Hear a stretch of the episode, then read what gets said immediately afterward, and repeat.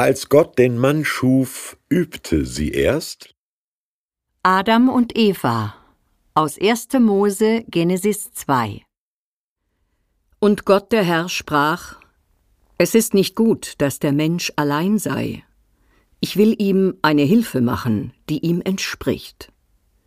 Da ließ Gott der Herr einen tiefen Schlaf fallen auf den Menschen, und er schlief ein.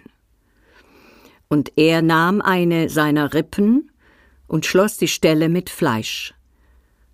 Und Gott der Herr baute eine Frau aus der Rippe, die er von dem Menschen nahm, und brachte sie zu ihm.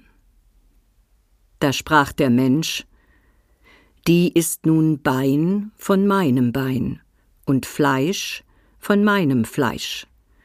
Man wird sie Männin nennen, weil sie vom Manne genommen ist. Darum wird ein Mann seinen Vater und seine Mutter verlassen und seiner Frau anhangen, und sie werden sein ein Fleisch. Und sie waren beide nackt, der Mensch und seine Frau, und schämten sich nicht. Wie viele Jahrhunderte lang wurde und wie oft wird noch heute dieser Text als Begründung benutzt, um Frauen als nach- und untergeordnet herabzusetzen. Vielleicht entstanden deshalb so viele Witze darüber.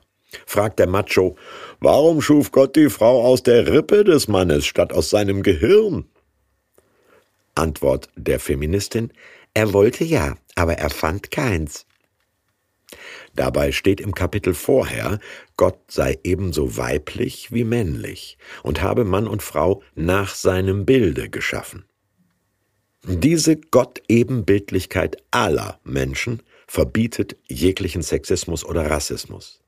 Weil der Mensch ein Ebenbild Gottes ist, hat er Menschenwürde. Und die ist unantastbar, sagt sogar das deutsche Grundgesetz. Wert und Würde eines Menschen hängen also weder vom Geschlecht noch von Bildung oder Besitz ab. Niemand darf hinter und untereinander sortiert werden. Nun gut, das Bild von Gott als einem lehmknetenden Skulpteur mag naiv aussehen.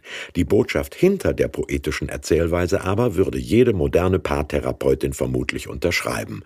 Kein Mensch ist für die Einsamkeit geschaffen. Kein Tier kann ihm ein wirkliches Gegenüber auf Augenhöhe sein. Die Entdeckung des anderen Geschlechts als gleich und doch anders ist etwas sehr, sehr Schönes. Abnabelung von der Herkunftsfamilie, Reifung zu einer selbstständigen Person ist ein natürlicher Prozess für das seelische und körperliche Einswerden von zwei Erwachsenen. Und das Beste am Schluss, sie schämten sich nicht. Wie oft sagen wir entschuldigend, ich bin ja bloß, ich bin ja bloß, eine Ungelernte, ein Ausländer, ein Kind aus schwierigen Verhältnissen, weil wir Angst vor Bloßstellung haben. Genesis 2 widerspricht.